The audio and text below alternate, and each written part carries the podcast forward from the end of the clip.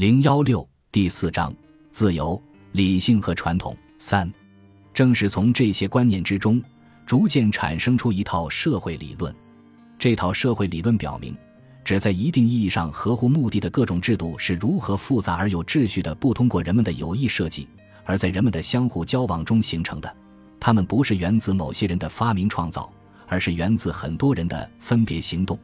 而这些人当时也并不知道自己在做些什么，在人们凌乱的探索中，可能会产生某种比个人心智更伟大的东西。从某些方面看，这对所有设计理论所构成的挑战，甚至比后来的生物进化理论还要大。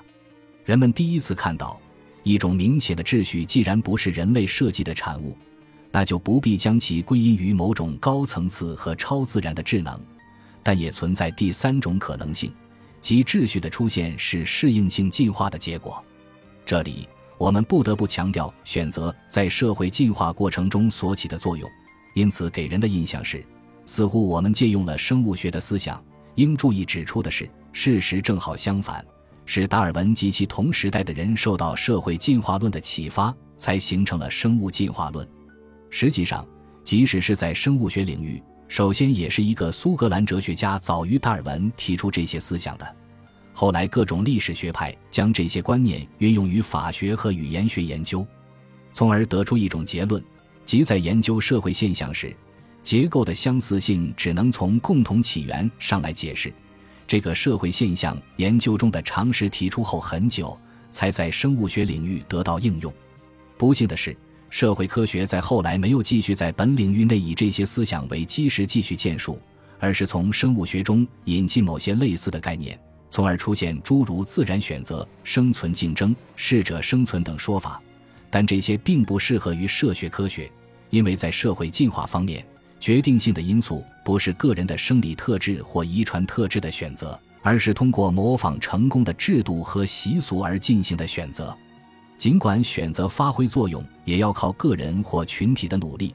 但由此产生的不是个人的遗传性特质，而是思想和技术。简言之，是通过学习和模仿而得以传承的整个文化遗产。四，若要详细比较上述两种传统，就得另写一本书。这里只能指出两者的主要不同。理性主义传统假定每个人生来就具备使其得以有意识地设计文明的智力和道德能力，但进化论者却明确指出，文明是经过反复试验而累积产生的结果，它是经验的总和，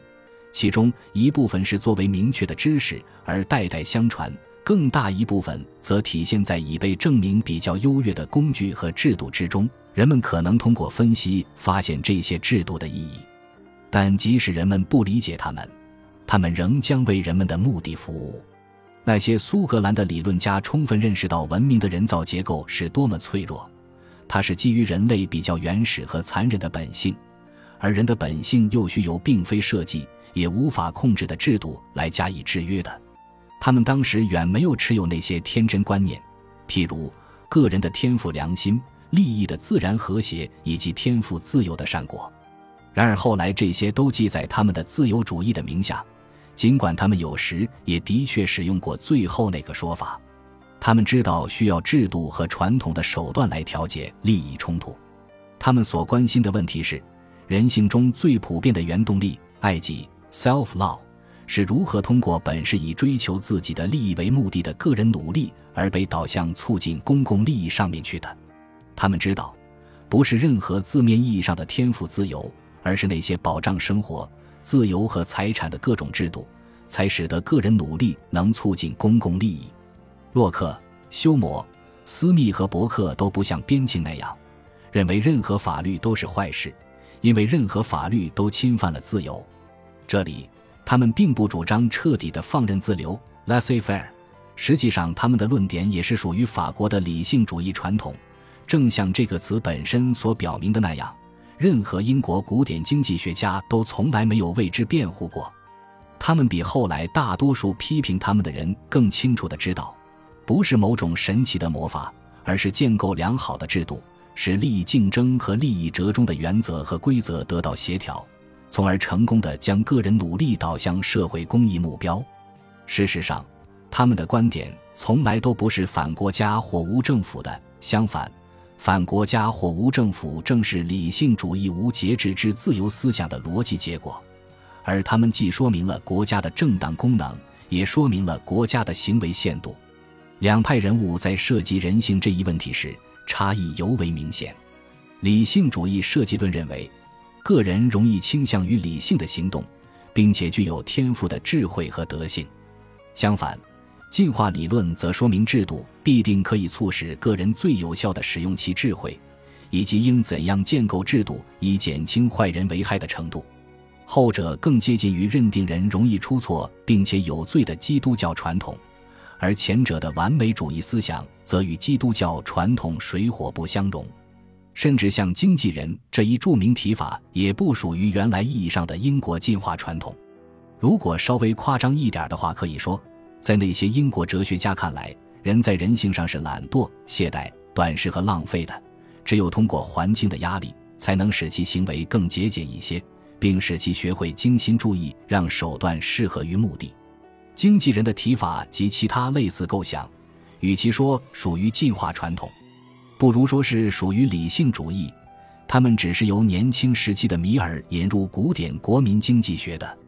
无两派观点最严重的分歧，还在于他们对传统的作用，以及对蔓延几代的无意识生长过程的所有其他结果的价值看法迥异。如果说理性主义在这里几乎反对自由带来的一切成果和赋予自由以价值的一切前提，也并没有什么不公正。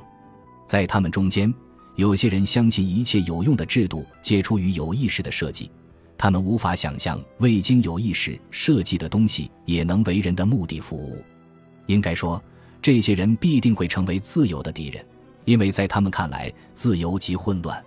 另一方面，对于经验主义进化传统来说，自由的价值主要在于它能为未经有意识设计的东西提供生长的机会。一个自由社会之所以能够起有益的作用，很大程度上是依靠那些自由生长出来的制度。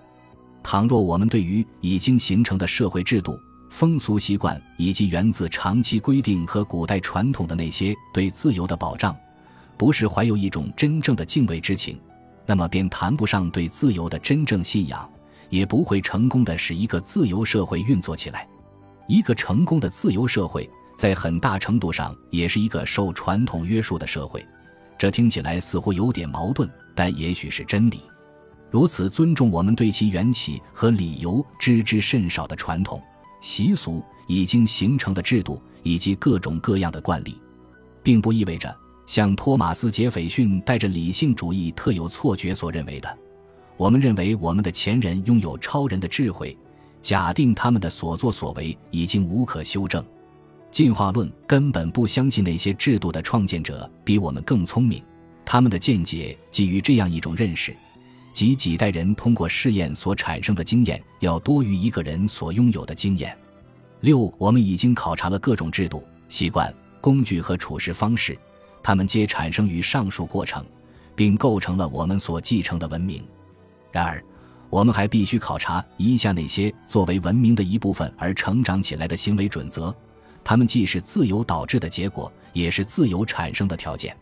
在涉及人际交往的习惯与习俗中，道德准则是其中最重要的，但绝不是唯一重要的部分。我们之所以能够相互理解、彼此相处，并能成功的按照我们的计划行动，这是因为在多数时候，我们文明中的成员无意识的遵从了某些行为模式，从而在其行动中显示出某种规则性。这种规则性不是命令或强制的结果，甚至也不是有意坚持已知准则的结果，而是牢固确立起来的习惯和传统导致的结果。我们生活的世界之所以井然有序，我们之所以在这个世界上不致迷路。都是因为我们遵守了这些惯例，尽管我们并不了解这些惯例的意义，甚至可能根本就没有意识到它们的存在。有时，倘若对这些惯例和准则遵守的还不够，为保证社会的正常运转，就有必要通过强制手段确保一种相似的一致。强制只有在人们都能高度自觉地遵守这些准则的情况下才可以避免。也就是说。自觉遵守这些准则，可能是使自由发挥其有益作用的一个前提。在理性主义阵营之外的所有自由的伟大倡导者们，从来都是不厌其烦地强调：如果没有根深蒂固的道德信念，自由便不可能起作用。只有当个人能够自觉遵守一定的原则，强制才能被减到最小程度。这的确是一个真理。本集播放完毕，感谢您的收听，喜欢请订阅加关注，主页有更多精彩内容。